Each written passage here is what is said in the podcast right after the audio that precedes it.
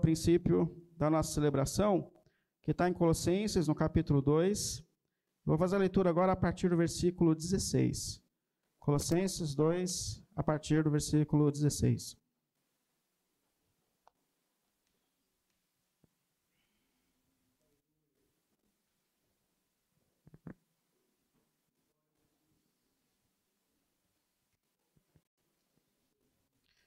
Colossenses 2, a partir do versículo 16. Portanto, não permitam que ninguém o julgue pelo que vocês comem ou bebem, ou com relação a alguma festividade religiosa, ou a celebração das luas novas, ou dos sábados, ou dos dias de sábado. Essas coisas, elas são sombra do que haveria de vir. A realidade, porém, encontra-se em Cristo. Não permitam que ninguém que tenha prazer numa falsa humildade e na adoração de anjos os impeça de alcançar o prêmio. Tal pessoa conta detalhadamente as suas visões. Sua mente carnal a torna orgulhosa. Trata-se de alguém que não está unido à cabeça, a partir da qual todo o corpo, sustentado e unido por seus ligamentos e juntas, efetua o crescimento dado por Deus. Já que vocês morreram com Cristo para os princípios elementares deste mundo, por que é que vocês estão como se ainda pertencessem a Ele? Se submetem a regras. Não manuseie, não prove, não toque. Todas essas coisas estão destinadas a perecer pelo uso, pois se baseiam em mandamentos e ensinos humanos. Essas regras têm, de fato, aparência de sabedoria, com sua pretensa religiosidade, falsa humildade e severidade com o corpo, mas não tem valor algum para refrear, para refrear os impulsos da carne. Vamos orar? Ô oh, Senhor, obrigado. Obrigado por esse privilégio que o Senhor nos dá de mais uma vez nós estarmos aqui na sua casa, Senhor.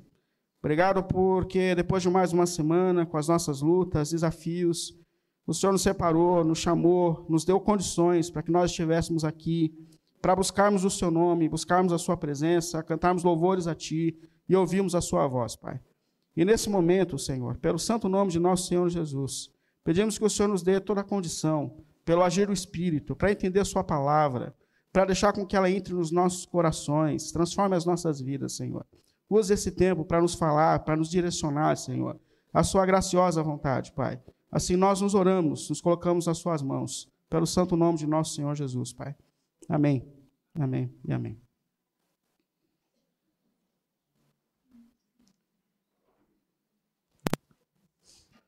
Uma das coisas mais importantes para a igreja, para o povo de Deus, é a capacidade de discernimento, de separar aquilo que vem de Deus e que não vem de Deus.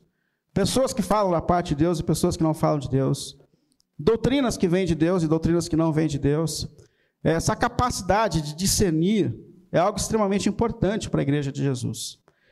Quando a gente olha para essa igreja que nós estamos usando como base para a nossa série de reflexão, que é essa igreja em Colosso, uma igreja que foi teve seu início pela pregação de um homem chamado Epáfras e que começa a se desenvolver, mas de repente essa igreja é invadida por falsos mestres, por falsos ensinos, que trazem sobre ela vãs filosofias, ensinos que não levam a nada, é, trazem sobre elas princípios que estão baseados em tradições humanas e não na palavra de Deus, é, adoração a anjos, algo que estava acontecendo na comunidade de Colosso, é, pessoas que diziam ter uma experiência pessoal com Deus e que se colocaram como mediadoras entre a voz de Deus e a vontade de Deus, e que só elas podiam se comunicar com Deus, regras que surgiam do coração e da mente deles, e tudo isso sendo colocado como um caminho para que eles pudessem é, ter uma boa relação com Deus.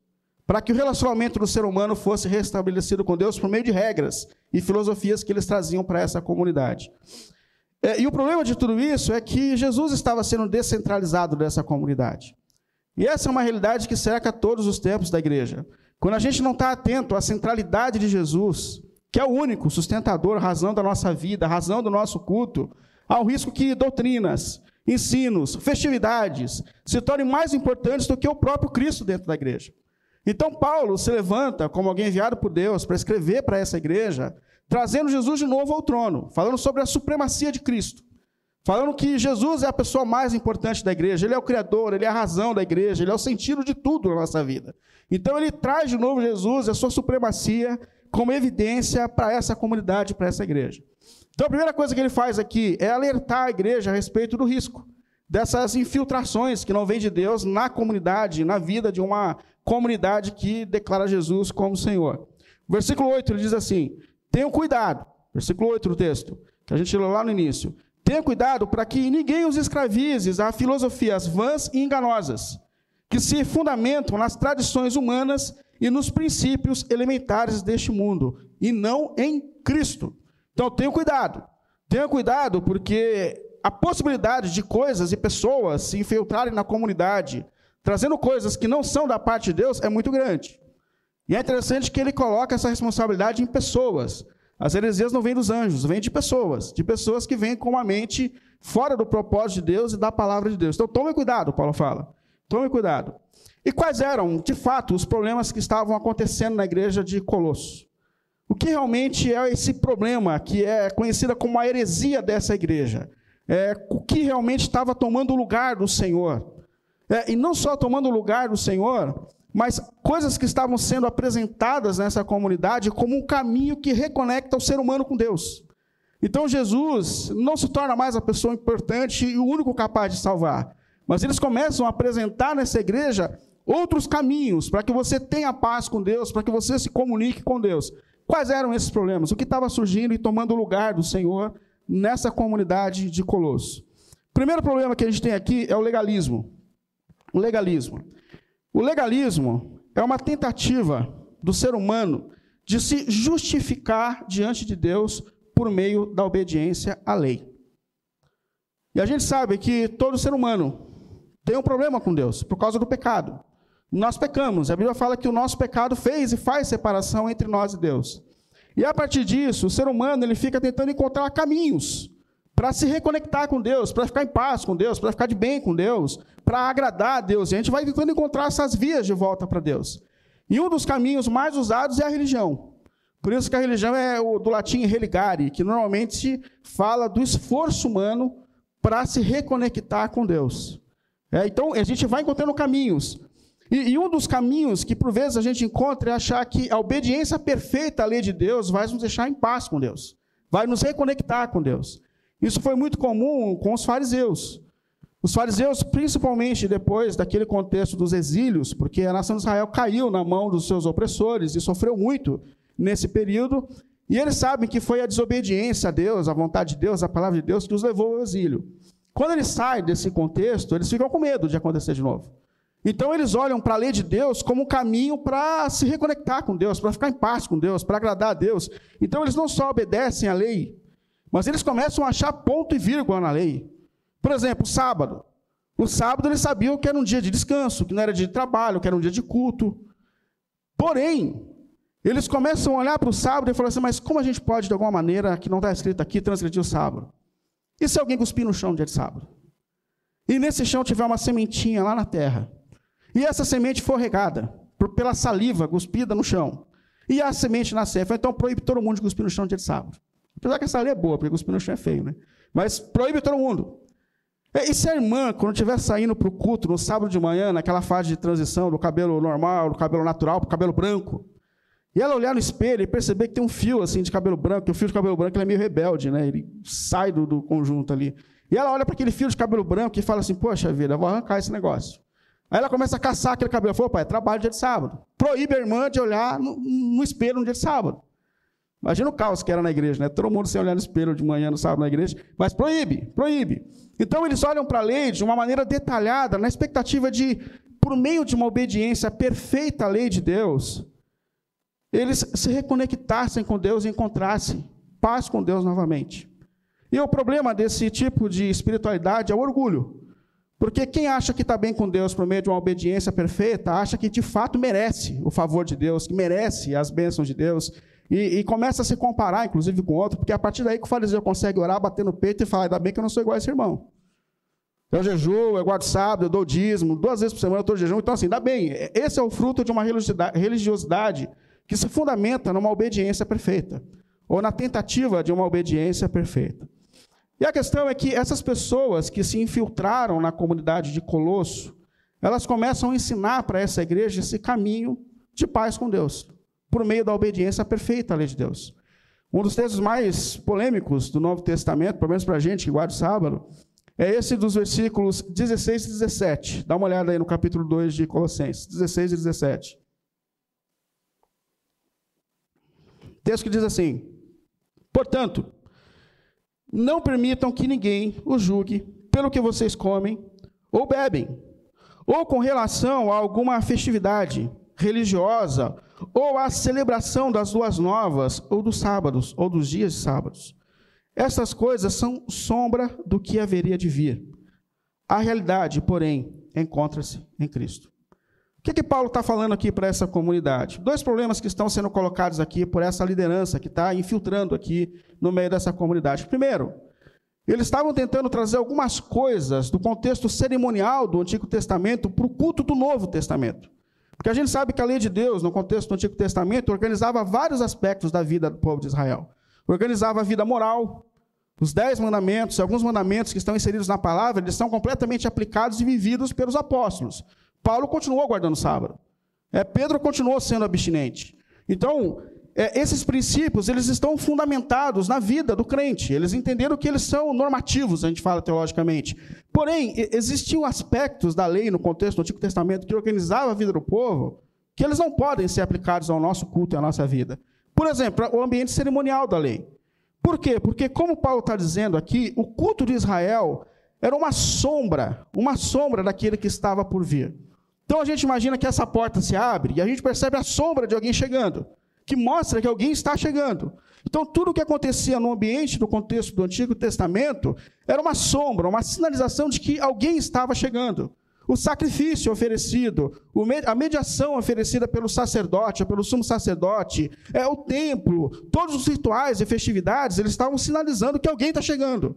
Quando essa pessoa entra e chega, a gente não olha mais para a sombra, a gente olha para a pessoa. Então, se elas representavam o cordeiro, Jesus é o cordeiro. Se representava o sumo sacerdote, Jesus é o eterno sumo sacerdote, ele já é o mediador. Então, tudo aquilo que era uma sombra não faz sentido para a vida do contexto do Novo Testamento. Porém, essas pessoas estavam tentando trazer esse ambiente do cerimonial do contexto do Antigo Testamento. As festas, talvez os sábados, aqui no sentido de sábados festivos, para o contexto da vida do crente no Novo Testamento. Isso não podia. Mas há também a possibilidade, porque até alguns teólogos sabatistas entendem que aqui ele podia estar falando do sábado semanal. E qual é o problema aqui? O problema não é o sábado, o problema não são os alimentos.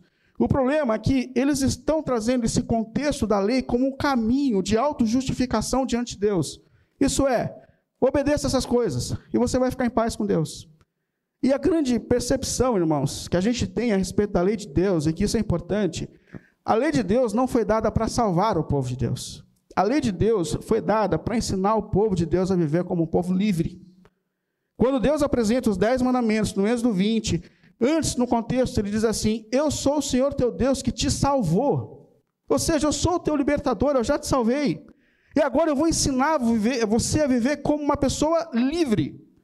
A lei de Deus, ela tem a princípio duas funções essenciais. Primeiro, ela mostra que eu preciso de um salvador. É isso que o apóstolo Paulo diz em Romanos capítulo 7. Quando eu me deparei com a lei de Deus, e eu vi ali, não cobiçarás, eu falei, eu sou um cobiçoso. Miserável ser humano que sou. Mas aí o próprio apóstolo Paulo dá um grito em Romanos capítulo 8, dizendo, mas graças a Deus pelo nosso Senhor Jesus Cristo. Por quê? Porque ele já pagou por minhas transgressões. Eu fui liberto por ele, eu fui salvo por ele. Então a primeira coisa que a lei faz é justamente me jogar aos pés de Cristo, mostrando que eu preciso de um redentor. E que esse redentor é Jesus.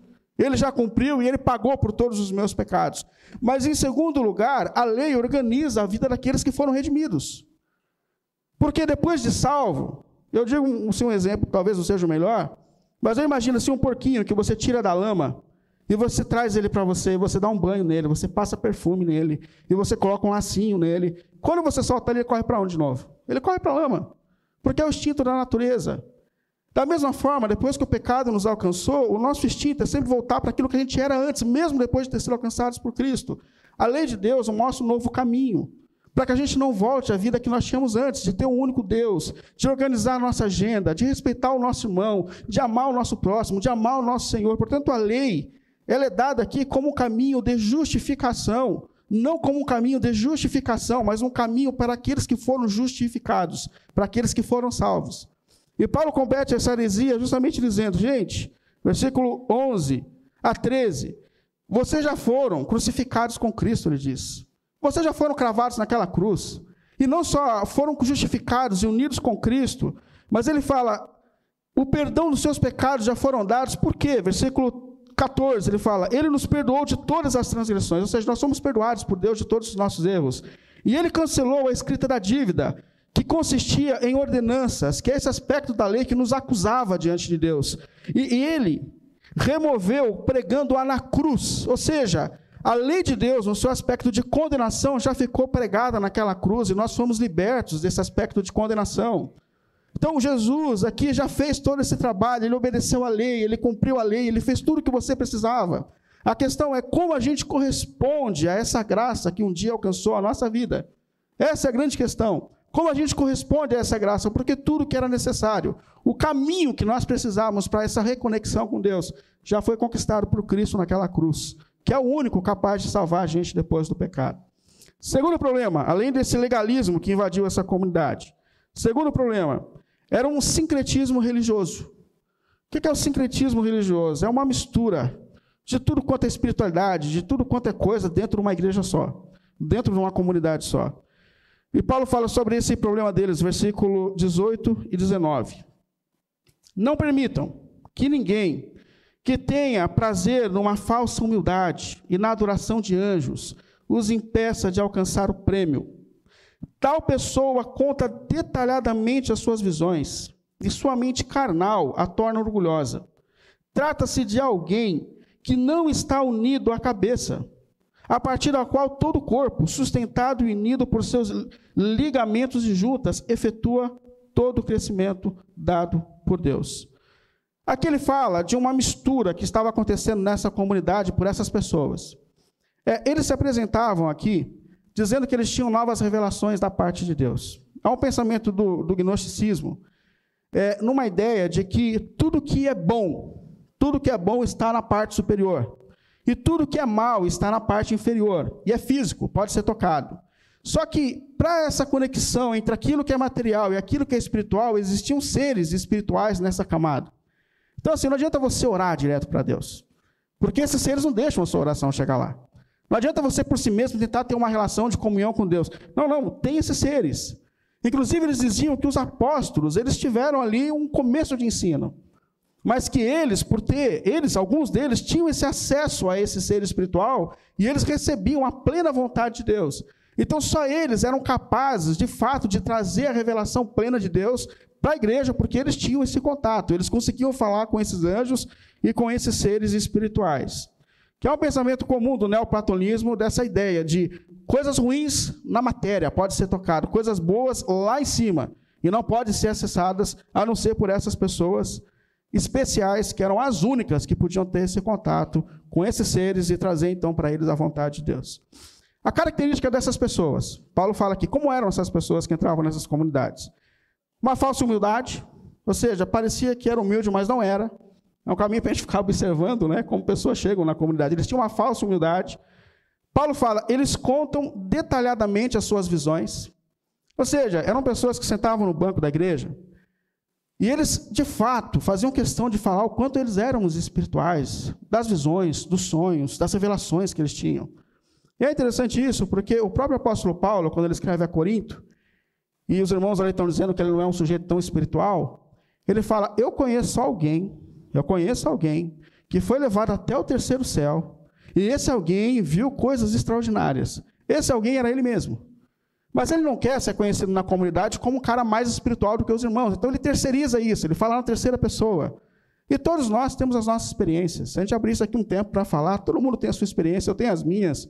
Normalmente no meu quarto, trancado, no meu momento de oração, mas todo mundo tem a sua experiência. Porém, essas pessoas elas faziam questões de trazer para a comunidade, apresentar as experiências delas, por quê? Porque isso dava a elas uma evidência de pessoas mais espirituais. Elas estavam se tornando as, as, mentes espirituais da igreja, os mediadores da igreja. Por isso que Paulo fala: essas pessoas parecem humildes, mas na verdade elas são orgulhosas. Porque elas se entendem, de fato, mais conectadas com Deus e mais conectadas com o mundo espiritual. Aí penso, o que, que a gente pensa nisso, quando a gente pensa nessa atitude dessas pessoas dentro da igreja? Como isso pode estar próximo da gente também, dentro desse mesmo contexto? Às vezes, por meio de pessoas que se acham de fato mediadoras, as únicas que podem falar com Deus, as únicas que podem trazer a palavra de Deus. Só fazer uma observação aqui, que eu não estou dizendo que Deus não possa usar pessoas para falar com a gente. Não é isso que eu estou dizendo. Não é isso que eu estou dizendo. Mas eu estou falando de um risco que a gente corre muito grande, de, por vezes, entender que só algumas pessoas, de fato, têm contato com Deus e podem trazer a vontade de Deus a revelação de Deus para a igreja. É que não é um caminho que Jesus abriu para todos, mas é um caminho que ela tem. É isso que eles estão fazendo aqui. Só ela fala. Só ela vê, só ela tem sonho, só ela tem visão, só ela pode trazer a vontade de Deus, só ela pode trazer a palavra de Deus, só ela tem essa conexão com Deus. Sobre o risco, o risco que isso traz. Eu não sei porquê, mas no meu ministério eu já recebi muitas pessoas, muitas pessoas que receberam revelações, profecias. Como eu disse, eu não estou dizendo que Deus não possa usar pessoas. Mas eu estou falando a respeito do cuidado que a gente tem que tomar com isso. Mas eu já recebi pessoas no meu ministério que, pessoas, que, que se envolveram em negócios, abriram empresas por, com base em vozes proféticas e que a empresa faliu. Eu já conheci pessoas que acreditaram em profecias de gravidez, que é uma coisa tão sensível para a mulher. O filho vai nascer e passaram 30 anos e o filho não nasceu. Eu já conheci pessoas que receberam revelação do sexo da criança. Esse que o menino sonhado está para começar, para chegar. E o cara mobilou todo o quarto, de azul nasceu uma menina. Aí veio perguntar para mim o que aconteceu de errado. Eu falei, não sei, pergunta para quem falou. Aí falou com quem falou, a pessoa falou que Deus mudou de ideia no meio do caminho. Mas percebe a seriedade desse negócio? A seriedade desse negócio? Por quê? Porque muitas pessoas estão decepcionadas com Deus e com a igreja por causa dessas coisas, gente. Por causa dessas coisas. Sem dizer que isso gera, por vezes, uma dependência espiritual. Porque existem pessoas que não oram, Existem pessoas que não vêm para a igreja para ouvir a palavra de Deus. Existem pessoas que não estudam a palavra de Deus, que não sentam numa sala de estudo de uma palavra de Deus. E, e, essas pessoas procuram pessoas que façam isso por elas, que se conectem, que orem por elas. É uma, uma dependência espiritual que gera também uma ignorância intelectual, uma ignorância teológica. Porque elas não estão conectadas com Deus, elas não têm uma percepção da palavra de Deus. Poxa, como é triste quando a gente se depara, por exemplo, com. Eu deparei uma vez com uma família que tinha medo de olho gordo. Pô, gente, crente com medo de olho gordo. Esse negócio de confissão positiva, se você falar a palavra certa, as coisas certas vão acontecer. Ô, gente, onde está a soberania de Deus nesse negócio? Há um Deus sobre o trono. Não é uma palavra certa ou errada que vai mudar a realidade espiritual em nome de Jesus. Para com isso. Sabe, gente com medo de macumba. Uma vez eu, eu, conversando com uma pessoa toda adoecida, falei, pastor, eu sei meu problema, já me contaram. Meu problema foi uma macumba que fizeram naquela esquina ali, ó. Entendeu? E esse negócio está amarrando a minha vida. Gente do céu, em nome de Jesus. Lembra daquele contexto onde Balaão, lembra de Balaão? Que a gente fala que é um profeta de Deus, mas não era um profeta de Deus. Balaão era um agoreiro, um cara que fazia coisas em nome de Deus. E Balaão foi convocado por Balaque, um rei, para segurar a nação de Israel. Porque era um contexto em que Deus estava dando as terras para Israel. Então ele olha ali e fala: caramba, essa, essa nação vem na minha direção. E eles vão chegar em mim, eles vão acabar comigo. Vão tomar minhas terras. E ele contrata o que ele podia fazer, porque guerra ele não podia enfrentar fisicamente. E ele contrata, então, ele contrata um agureiro, um cara para fazer uns esquemas espirituais para poder barrar o povo de Deus. E, e ele é confrontado por Deus, Balaão, para não fazer, mas mesmo assim, diante da persistência do rei, ele vai e faz. Ele tenta fazer. Ele tenta fazer macumba. Sabe o que ele fez? Ele faz uns negócios. Esses dias eu estava passando no lugar e vi uma plaquinha assim: traga a pessoa amada em três dias. Antigamente eram sete dias, mas com esse negócio do iFood está tudo mais acelerado. E, então, você traga a pessoa em seis, três dias agora. Caiu pelo menos na metade esse negócio. Então, assim, ele vai fazer alguma coisa para fazer aquilo que o rei quer que aconteça. E ele tenta fazer. Ele tenta jogar uma maldição contra o povo de Deus. Sabe o que ele fala depois disso? Números 23, 23. Ele volta para o rei e fala assim: Não há magia contra esse povo. Não há magia que pega contra esse povo, nem encantamento contra Israel, porque esse povo é protegido pelo Deus Altíssimo. Percebe? Não há nada que pega nesse povo, eles são protegidos, o Deus Supremo é o Deus da vida deles. Eles não têm o que temer, o Senhor é o Senhor da vida deles. E Paulo justamente traz essa ideia. Jesus é o cabeça, versículo 10, é o cabeça de todos os seres espirituais. E mais, Jesus é o sacrifício perfeito para que você, você tenha a sua comunhão com Deus. Ele é o acesso a Deus, você não precisa de mais ninguém. Você não precisa de mim como pastor para ter uma relação viva com Deus, porque Jesus já é a mediação perfeita para te colocar diante de Deus.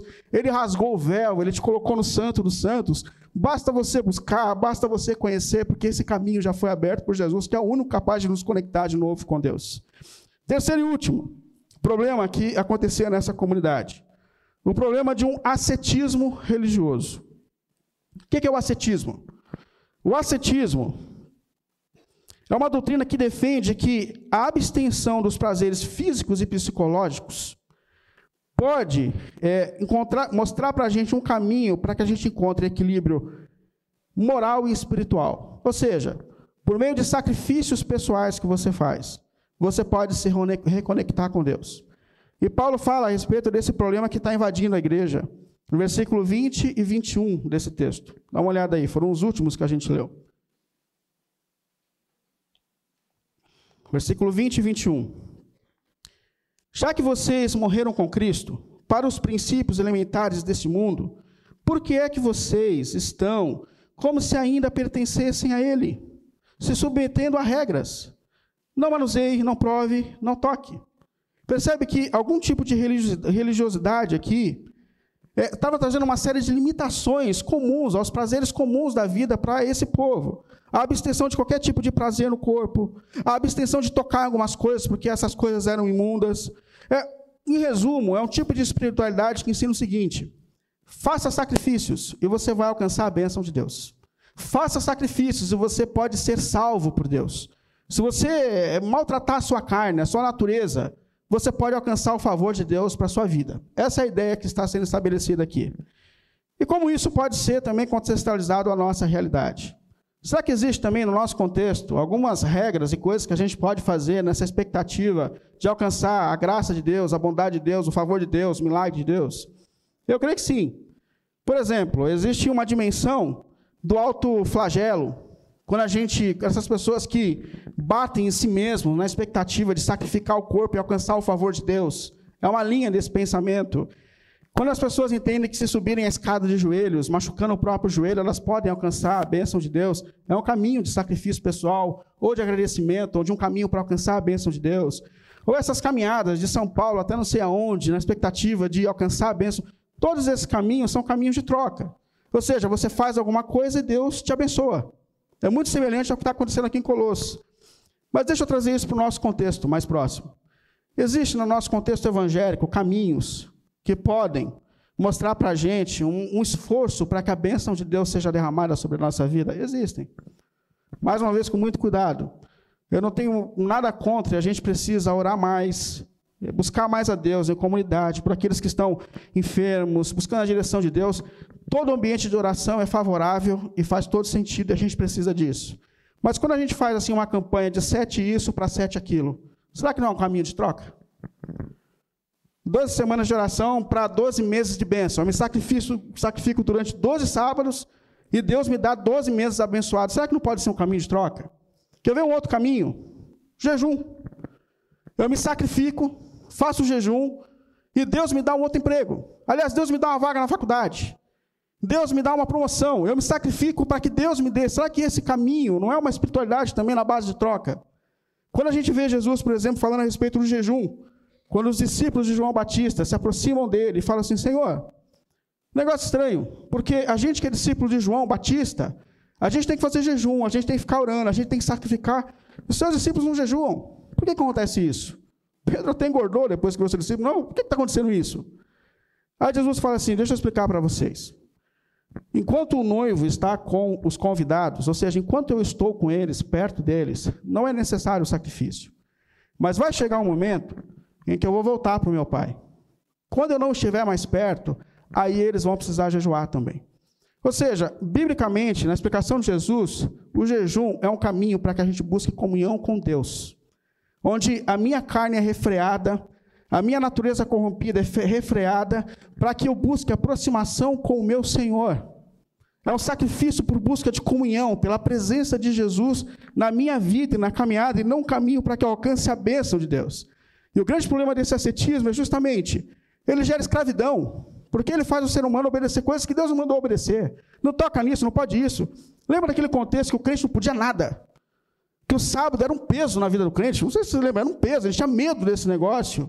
É um período de, de escravidão, que você é limitado, o crente não pode ser feliz. O crente tem que estar amargo, não pode, não pode ter prazer na vida.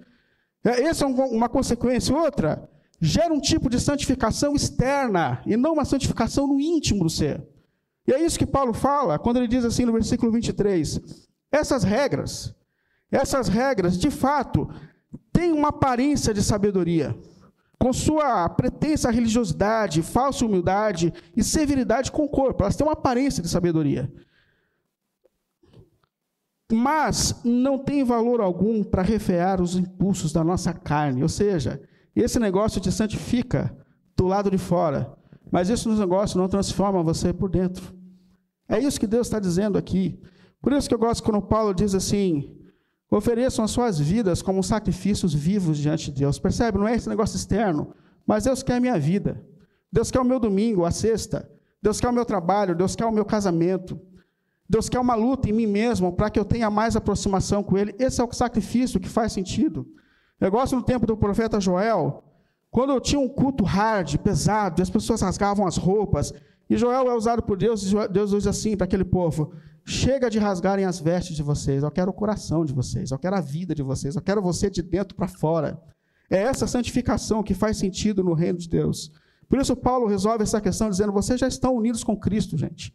Quando vocês foram batizados em nome de Jesus, vocês já estão unidos com Cristo. E não há um outro caminho que te leve a Deus por meio de sacrifício pessoal, porque o sacrifício perfeito já foi oferecido quando Cristo deu a vida por nós na cruz do Calvário. E as bênçãos graciosas dele já estão à nossa disposição. Se a gente buscá-lo, se a gente viver em comunhão com ele, ele pode transformar a nossa vida. E eu acho que essa é a grande questão: como a gente então reage a essa graça? Porque Jesus já fez tudo por nós. Jesus já fez a, toda a obediência à lei de Deus, depois cravou essa lei na cruz.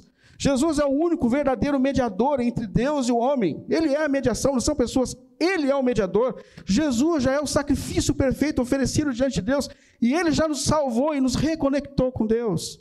A questão é como a gente vai viver diante dessa graça que já alcançou a nossa vida. E aqui é que está a motivação. Por que, que eu guardo essa lei? Por que, que eu estou aqui no sábado de manhã? Por causa da graça de Deus que alcançou a minha vida. O que me faz levantar no sábado de manhã, depois de uma semana cansativa, é a graça de Deus que um dia alcançou a nossa vida, porque o único capaz de salvar já deu a vida por mim naquela cruz e já me tornou filho de Deus, povo de Deus, herdeiro da salvação. Tudo isso hoje é uma resposta a esse Deus salvador, o único capaz de salvar. Por isso, se a gente tem encontrado ainda um caminho para ficar de bem com Deus no meio dos nossos esforços, esquece isso. Jesus já te colocou diante de Deus. A questão é como a gente vai viver, irmãos diante dessa graça maravilhosa que um dia alcançou a nossa vida.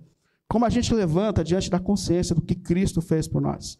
E o desejo de Deus é que Deus encontre pessoas que correspondam a essa graça, dando as suas vidas, buscando comunhão com o Senhor, tentando obedecer a lei de Deus, porque esse é um caminho daqueles que amam a Jesus. Aquele que me ama obedece, como uma resposta à graça e ao amor que um dia alcançou a nossa vida. Que Deus encontre entre nós Pessoas tocadas por essa graça, por esse amor, por aquele que é o único capaz de salvar, que é Jesus. Mas também encontre nós essa disposição para viver uma vida que glorifique aquele que deu a vida por nós na cruz, pelo nome de Jesus. Amém? Vamos cantar, vamos ficar em pé?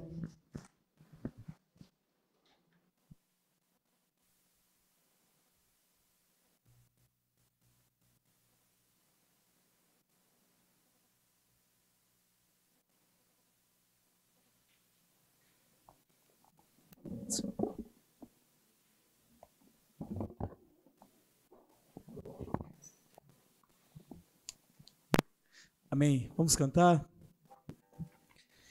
Eu me rendo aos teus pés, Senhor.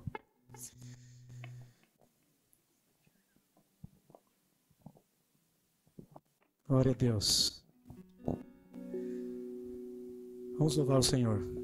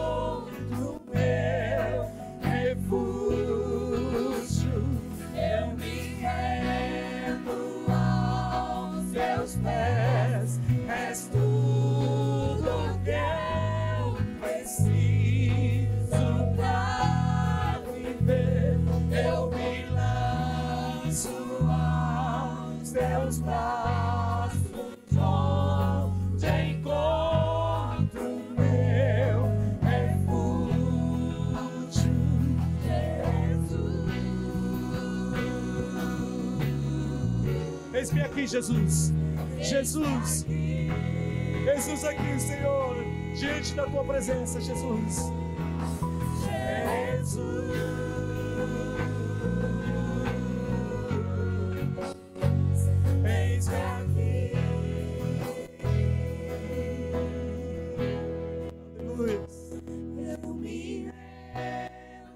Aos Cante. teus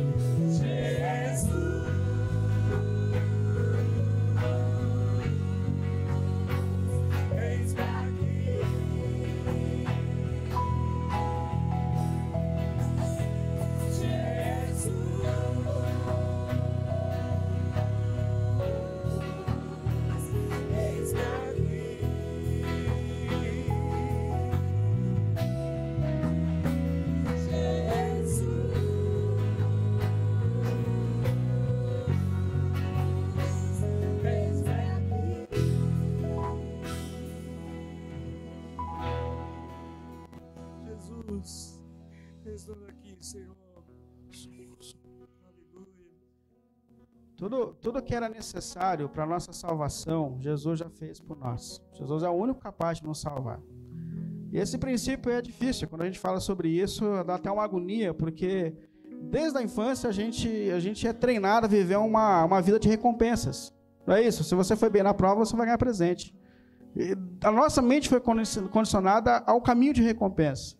Mas aí o apóstolo Paulo fala: vocês são salvos por graça. E isso não vem de vocês. Isso é dado por Deus, é dom de Deus, é misericórdia de Deus. Eu acho que a questão é como a gente vai corresponder a isso que Deus fez por nós. Porque a evidência de uma fé de fato em Jesus é a nossa vida transformada. E é aqui que cabe o nosso esforço, a nossa busca, a nossa luta. Como esse evangelho, como esse amor, como essa graça vai transformar a minha vida. Como eu vou sair daqui para viver diante do que Cristo fez por mim.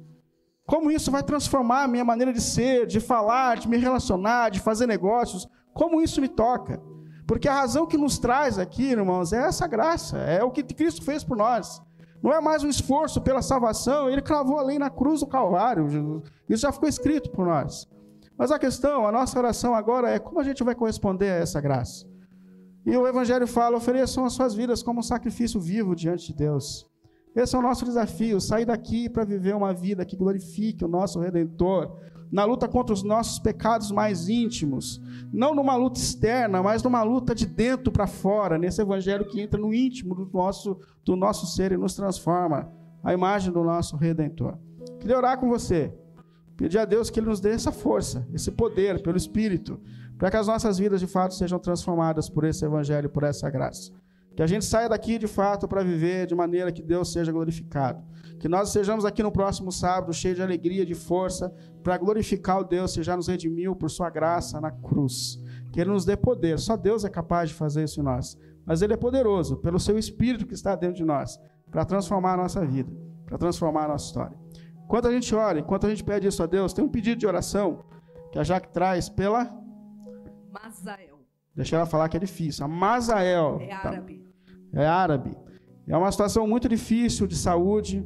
Então, quando você pede a Deus para que Ele te ajude a viver uma vida que glorifique, lembra também dessa pessoa, que Deus tem misericórdia. Se você lembrar de mais alguém que precisa da sua intercessão, pela graça, essas bênçãos, a cura é possível, pelo nome de Jesus. Vamos lá? Santo Deus e Pai, mais uma vez nós estamos aqui, Senhor. Mais uma vez nós estamos aqui, Senhor. Oh Deus, que nós poderíamos fazer para nos justificarmos diante de Ti, Senhor? Qual é o esforço que nos cabe para que nós sejamos justificados diante de Ti, Pai? Foi o Teu Filho que deu a vida por nós naquela cruz, Senhor. Foi, Senhor, por Sua graça que o Senhor se entregou por nós.